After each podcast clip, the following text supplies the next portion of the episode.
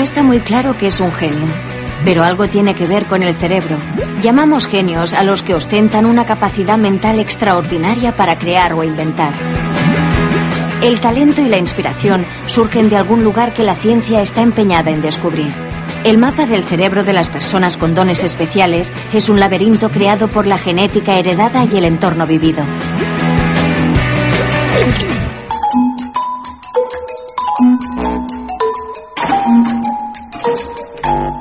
El genio es un 1% de inspiración y un 99% de sudor. Una reflexión del inventor estadounidense Thomas Alva Edison.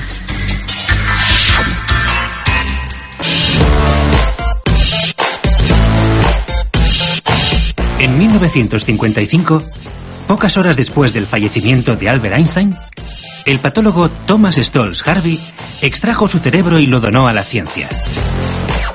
Lo disecó en 240 bloques y lo encapsuló en probetas. Hoy lo conservan en el Departamento de Anatomía de la Universidad de Kansas, con la esperanza de encontrar en él la razón de su genialidad. ¿Fue su cerebro más grande de lo normal? ¿Podría cualquiera haber desarrollado la teoría de la relatividad en sus mismas circunstancias? ¿Qué es lo que convierte a uno en un genio?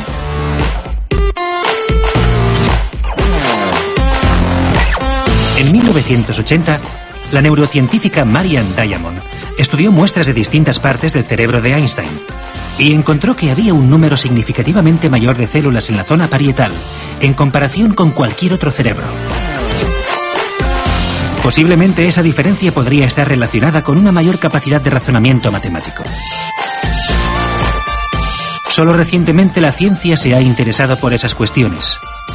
Y ha sido así, sobre todo, por la incorporación de nuevas técnicas para estudiar el cerebro, sin las cuales era imposible adentrarse en el órgano más misterioso y desconocido del ser humano. Hoy sabemos que hay genes asociados a la inteligencia y que es una capacidad alojada en el cerebro. Frente a este determinismo, otros aseguran que todos llevamos un genio dentro. Con Mara Dirsen hablamos de las bases genéticas de la inteligencia. Javier de Felipe, Juan Lerma y Santiago Canals nos ayudan a comprender mejor el cerebro y cómo es biológicamente la capacidad intelectual. Y con Elisa Álvarez analizamos los matices psicológicos de una figura genial. A todos ellos les preguntamos... Genio, ¿nace o se hace? Se nace, pero tiene que nacer en un entorno que le permita hacerlo. Se hace. Nace y se hace. Ambas cosas. Las dos cosas. Sinónimo de genio. Sería aquella persona capaz de ver las cosas de una forma original, nueva, diferente. Una persona que es capaz de resolver un problema de una forma distinta a la de otros individuos. No es la persona que eh, da una respuesta adecuada en un momento adecuado. Una persona con capacidades excepcionales. Es una persona que deja una producción importante.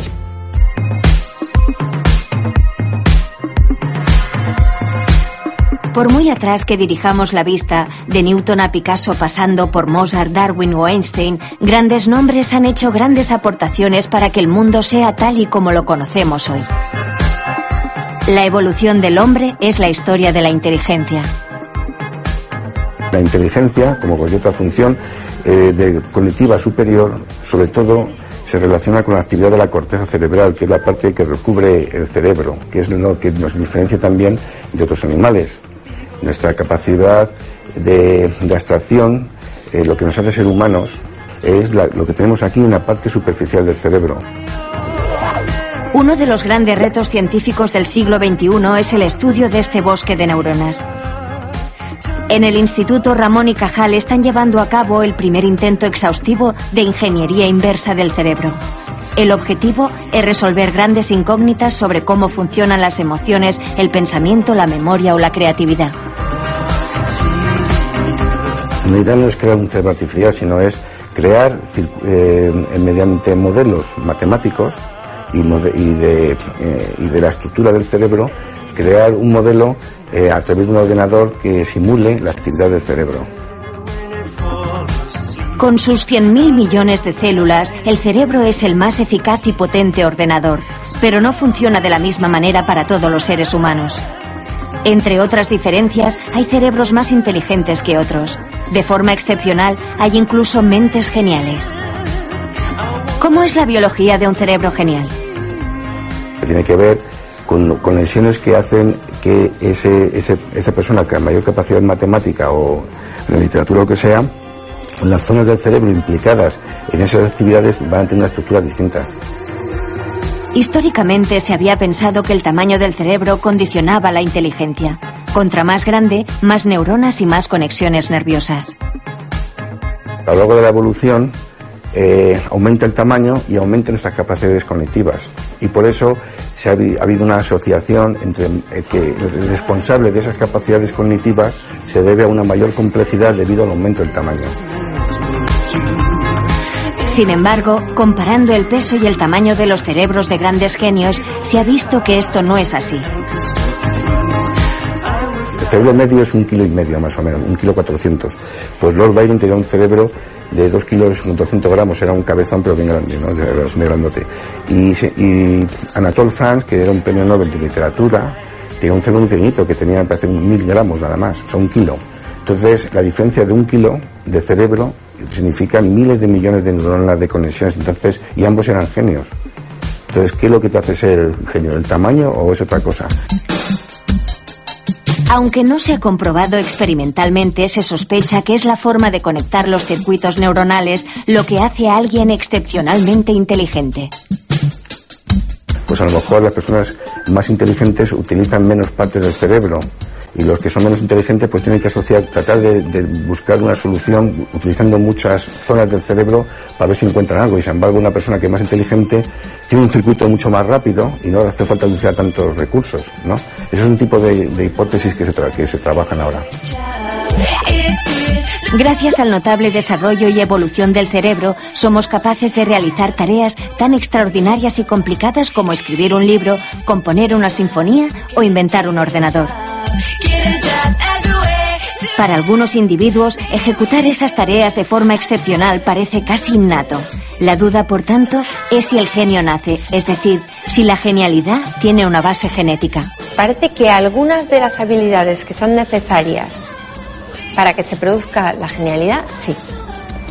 Eh, yo diría que depende a lo que llamemos genialidad. Para mí genialidad sería esa capacidad de generar conceptos nuevos de forma original a partir de habilidades que, sí que tienen que estar ahí, como la capacidad de correlacionar ideas y a partir de ideas conocidas establecer un nuevo modelo, ¿no? De reinventar las cosas o de verlas desde otra perspectiva. En el laboratorio de Mara Diersen, en el Centro de Regulación Genómica de Barcelona, estudian la discapacidad intelectual en el síndrome de Down. Pues sí que es verdad que a partir del estudio de las discapacidades mentales también llegamos a entender bien o entender mejor los factores genéticos que pueden influir en, en las capacidades cognitivas normales. Los últimos estudios científicos establecen que más de mil genes influyen en la inteligencia, pero aún no han podido identificar los genes específicos. Es difícil en este momento establecer genes concretos que participen en lo que llamamos inteligencia general, en ese factor G, ¿eh? Eh, porque realmente mm, es difícil evaluar esas capacidades en relación a la dotación genética. Eh, yo diría que no debemos olvidar la influencia del entorno, porque el entorno es importantísimo. Se sabe que hay genes relacionados con funciones celulares como la plasticidad neuronal, que es un proceso por el cual el cerebro es capaz de cambiar su estructura y su función en relación con el entorno. Lo que sabemos es que para poder aprender, para poder adaptarnos al entorno, para poder crear, necesitamos que se produzcan unos fenómenos de plasticidad, es decir, que la estructura celular cambie en cierta medida y que por lo tanto mm, el cómo computa ese cerebro la información de alguna forma también cambie, ¿no? Experimentos con gemelos separados e integrados en diferentes contextos ambientales demuestran que aunque son genéticamente idénticos, acaban desarrollando distintos niveles de inteligencia. las personas que, eh, digamos, genéticamente muestran mayores habilidades, también si les das la oportunidad pueden desarrollarlas en mayor grado. Pero sabemos que las personas que quizá de forma natural o de forma congénita tienen eh, o expresan menos habilidades en determinados eh, campos, en determinados dominios cognitivos, pueden llegar a alcanzar el mismo nivel que una persona mejor dotada genéticamente para esa tarea concreta a través del entrenamiento. Ocho ganadores del Nobel tienen hijos que también han obtenido el premio. El más reciente caso es el del químico Roger Kornberg. Su padre obtuvo el de medicina en 1959 junto a Severo Ochoa. ¿La genialidad es herencia genética o un entorno favorable? Quizá lo que debemos buscar en, esa genética, más que esa receta ideal, sería aquellos elementos genéticos que nos permiten ayudar a potenciar determinadas capacidades cuando nosotros les hacemos interactuar en el entorno. Traducido a la vida real, yo estoy a favor de que la educación se individualice. Cada uno tiene unas capacidades. No hagamos tabla rasa. Con tan solo cinco años, Mozart componía obras musicales y representaba de forma prodigiosa piezas para piano y violín ante la aristocracia y la realeza europeas. Es evidente que Mozart nació con unas dotes innatas para la música. También es cierto que recibió una educación musical excepcional para su época y para su edad. Por lo tanto, el genio nace y también se hace. Pero, ¿cualquiera puede llegar a ser un genio? communicate, to change information, to develop information, skills, skills, to change attitude.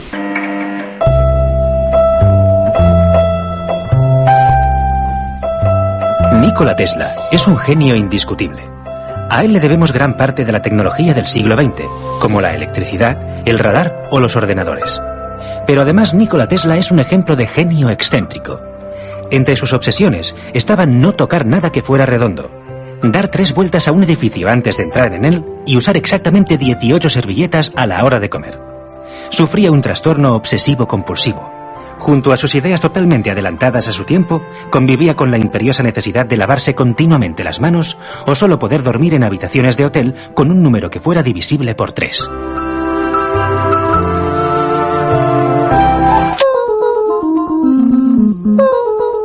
El récord Guinness de coeficiente de inteligencia lo tiene el coreano Kim Un-jong, con un valor estimado de 210.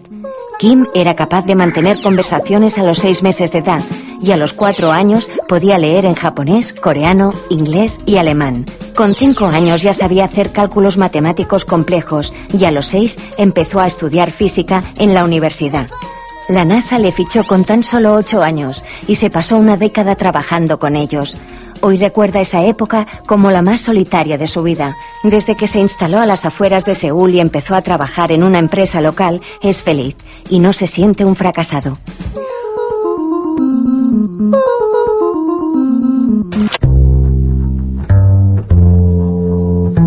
La ciencia ficción ha imaginado en muchas ocasiones que los humanos evolucionamos hasta convertirnos en una especie hiperinteligente. Pero hay investigadores que creen que el cerebro ya ha llegado a sus límites y que no puede desarrollar capacidades cognitivas extraordinarias sin perder habilidades al mismo tiempo. El estudio de cerebros que tienen facultades peculiares como la memoria fotográfica extrema o coeficientes de inteligencia muy por encima de la media siempre muestran un reverso oscuro en forma de problemas neurológicos. El autismo y la sinestesia extrema muestran que aumentar el poder de la mente tiene un precio alto.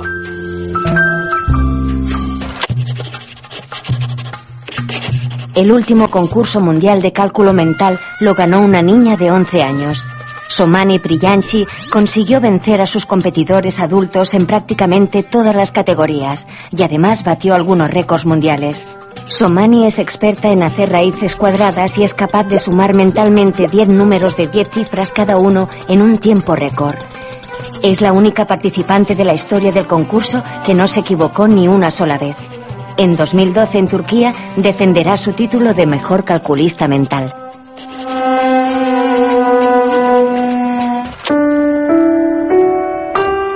El coeficiente intelectual varía con los años. Esa es la conclusión a la que han llegado un grupo de investigadores ingleses tras un estudio realizado con adolescentes de 12 a 16 años a los que le realizaron un escáner cerebral y un test de inteligencia. Cuatro años después, repitieron las pruebas y vieron diferencias importantes en la estructura del cerebro y en los coeficientes de inteligencia. Unos mejoraron y otros empeoraron, pero en general los cerebros de todos cambiaron. Hasta ahora, el resultado que sacábamos en los test de inteligencia nos definían de por vida. Ahora sabemos que somos mucho más que un número.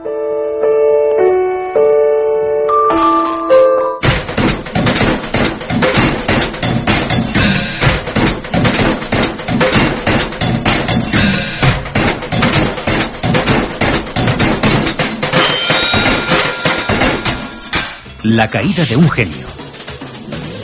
De niño, William Shockley fue excluido de un estudio sobre genios porque su coeficiente intelectual no era suficientemente alto. En 1956, Shockley ganó el Premio Nobel de Física por crear el transistor, uno de los mayores inventos del siglo XX. Con él, revolucionó la informática y las comunicaciones. William Shockley no fue un hombre fácil. Para algunos era un paranoico. En 1963 ingresó en la Universidad de Stanford. Aquí formuló su teoría sobre la disgenesia. Shockley abogó porque las personas con un coeficiente intelectual inferior a 100 recibiesen dinero a cambio de someterse a una esterilización voluntaria. Apoyó la creación de un banco de esperma de premios Nobel para crear futuros genios. Y sugirió que ciertos grupos raciales podrían ser más inteligentes que otros. La disgenesia fue rechazada como ciencia. Afortunadamente, el transistor inventado por Shockley progresó, pero sus teorías genéticas racistas no.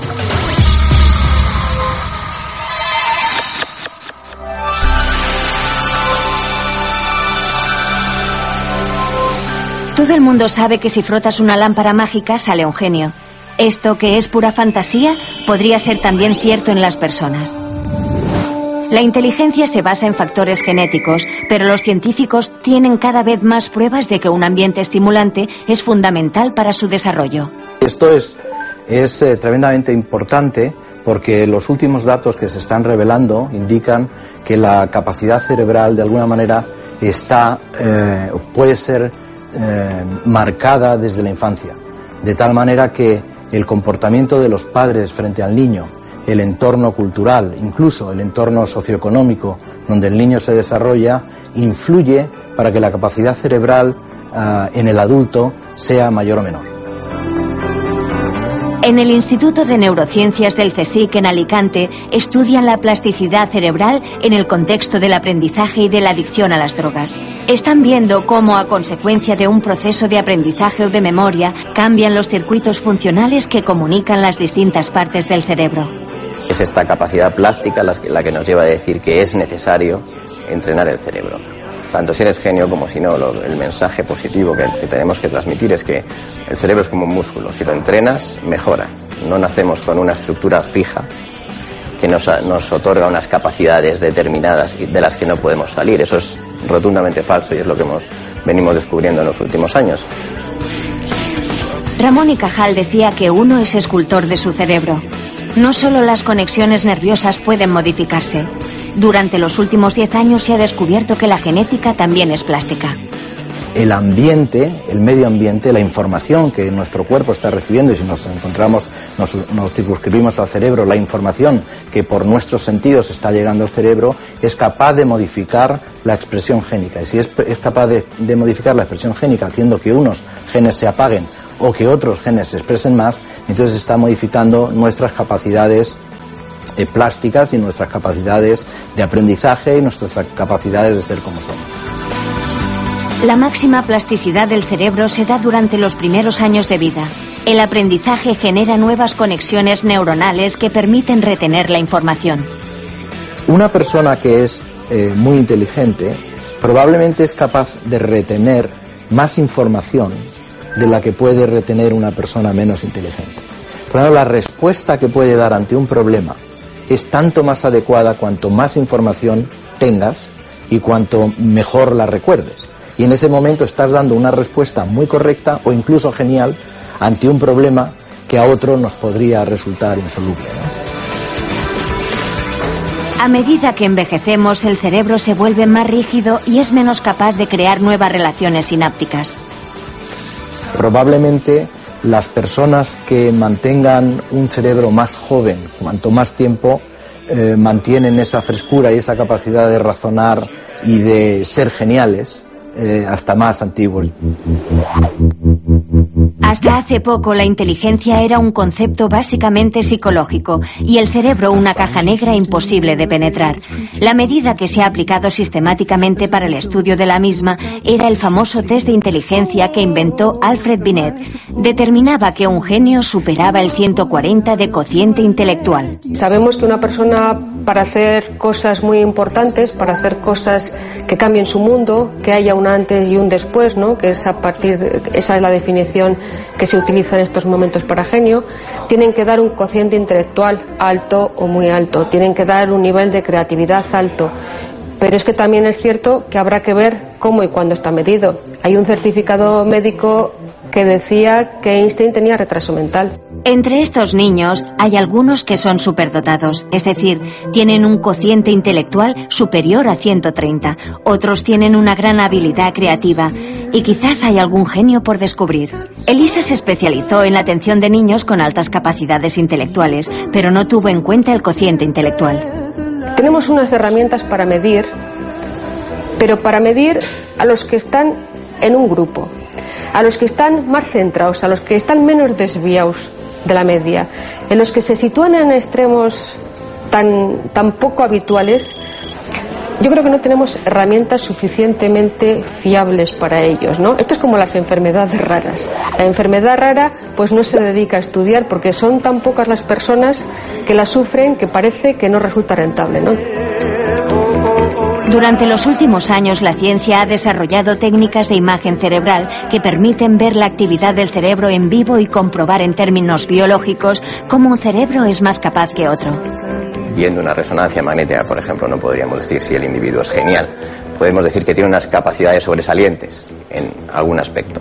En este caso, la música. ¿no? Podríamos decir, este, esta persona se dedica a la música no podríamos decir si entre dos personas que se dedican a la música uno es genial, porque es más creativo, básicamente porque no sabemos dónde reside esa creatividad genial. Pero sí han observado que hay personas que procesando la información de una forma distinta pueden llegar a conclusiones geniales. Por ejemplo, se hace resonancia magnética funcional en un maestro del ajedrez, activa zonas del cerebro que nosotros no activaríamos jugando al ajedrez zonas del cerebro que, por ejemplo, se activan para reconocer caras en nuestros cerebros. El, giro fusiforme, que nosotros eh, activamos y que es muy importante para reconocer patrones y identificar personas, ellos lo, lo emplean para identificar jugadas de ajedrez, para seleccionar la mejor jugada de ajedrez. Todos estos cambios estructurales que parecen innatos pueden entrenarse. Hay estudios hechos que, que, demuestran que simplemente cambiando la estrategia en la educación, la estrategia es no cambiando el contenido de la educación, sino transmitiendo, por ejemplo, al estudiante la idea de que entrenando el cerebro puedes mejorar las capacidades del cerebro. Esto hace estudiantes que se, se rinden menos ante los problemas, son más luchadores y consiguen mejores notas. Un individuo puede desarrollar mejor su inteligencia si está motivado. La familia, la escuela, tu sociedad, tu cultura y el hecho de que en un momento determinado aquello que es tu tarea, aquello a lo que tú te quieres dedicar, puedas encontrar el tiempo y los recursos para hacerlo. Y eso muchas veces también pasa por tener oportunidades, por tener patrocinadores, porque tu, tu sociedad entienda el emprendizaje. De la misma forma, una persona muy inteligente puede frustrar sus capacidades si no está motivada.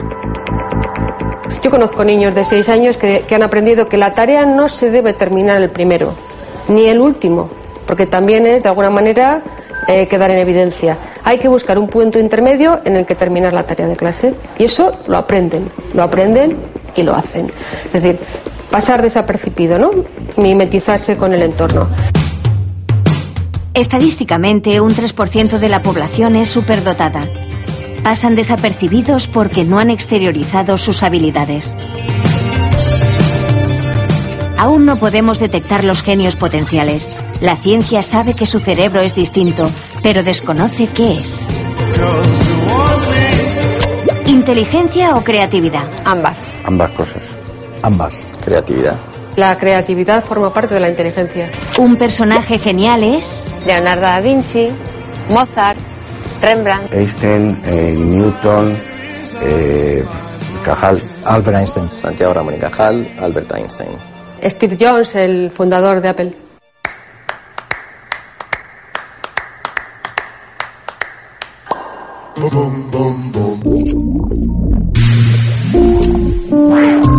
Viaje a través de los genios recoge referencias históricas y biografías de grandes matemáticos.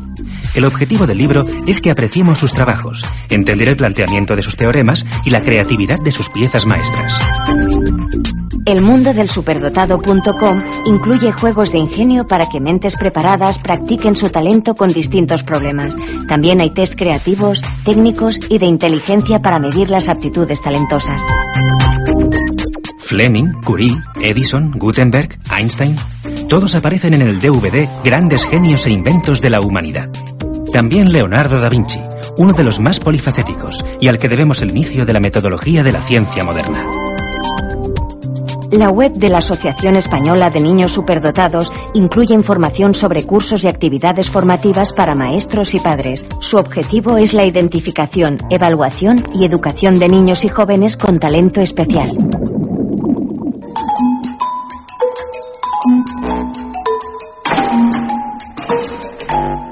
Close around, see, see into the trees.